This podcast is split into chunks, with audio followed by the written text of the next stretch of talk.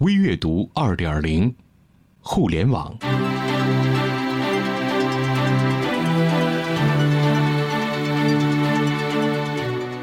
小餐馆年入百万的启示，互联网思维该怎么接地气儿？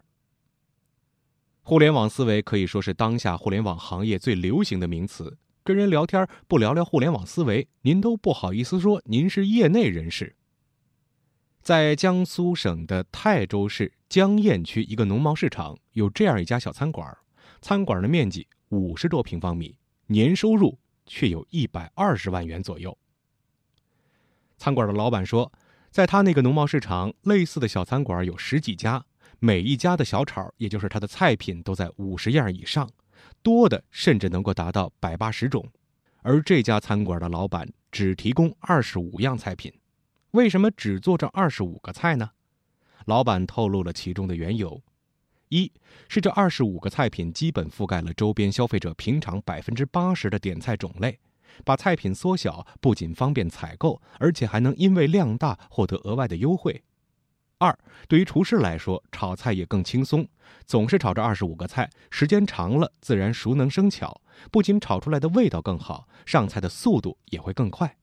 第三，这二十五个菜啊，都是些西红柿鸡蛋、醋溜土豆丝儿、小炒肉，还有木须肉等等同一个阶层的菜品，档次划一，让每一位进店的人不会感到有任何的压力。店主介绍说，规模采购让他的店每一样菜都能够比周边的店便宜一两块钱，因此呢，翻台的次数也远远的高出周边的小店。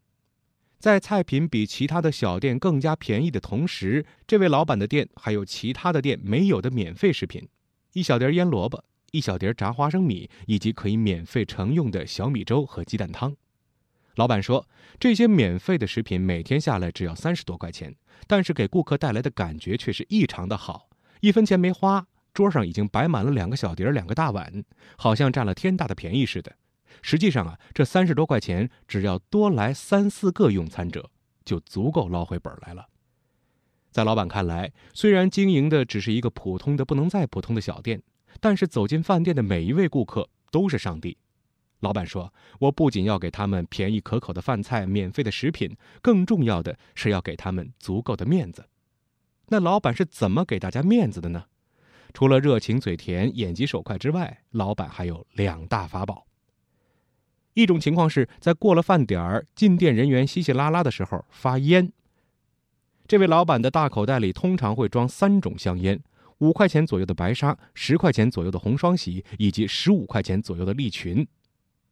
老板说，他已经练成了只要瞄一眼就能够判断该给眼前的那个人哪个档次的香烟，而且动作极为自然。为什么平常不发呢？平常饭点那么多人。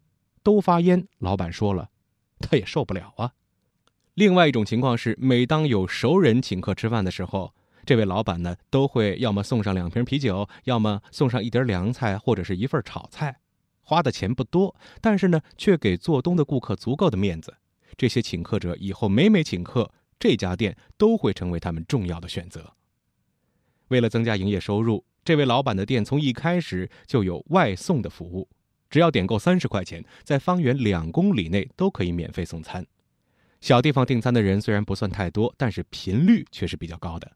为了提升送餐的速度，这位老板按照顾客消费的频次和金额，把顾客按照一到 N 的方式进行了编号。每一个编号对应着这位顾客的姓名、电话和常用的送餐地址。与此同时，菜品也进行了一到二十五的编号。米饭呢，则默认为一个菜送一碗饭。把一切编号化、数字化，不仅可以减少沟通当中的差错，而且还能够提升送餐的效率。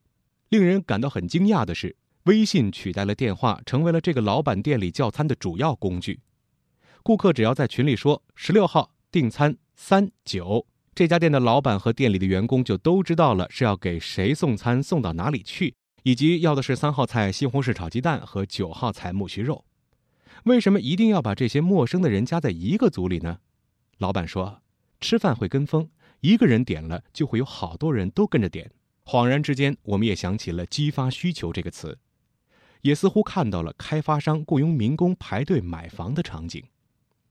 这家餐馆旁边有两个不小的社区和一个幼儿园，幼儿园一般下午四点就放学了，但是小县城的人啊，一般要五点才下班。这中间呢，又多了一个小时的空档，成为了不少家长的烦恼。为此，这位老板呢，特意在饭店的二层自己住的客厅批出来一块地方，布置的像反斗乐游乐园似的，可以让那些小朋友啊在店里玩闹，但是又不会摔伤。只要时不时的到楼上去看一眼就行了。老板的热情受到了许多家长的欢迎。如今，不少周边的居民有事的时候，经常会把自己的小孩放在老板的店里一两个小时。这些小孩都白看吗？收不收费呢？不收费，都是举手之劳。而且很多家长来接孩子的时候，就会顺便把晚饭也吃了，或者直接打包。有的呀，即使不想在外面吃饭，但是时间久了，都会多多少少的消费一点老板透露说，像他家这样的小店，经营好的，一般呢一年能够赚到四五十万，少数能够达到七八十万。不过像他这样子超过一百万的，可以称得上是凤毛麟角。其实我们一直在谈论互联网思维，有可能这思维就在我们的身边。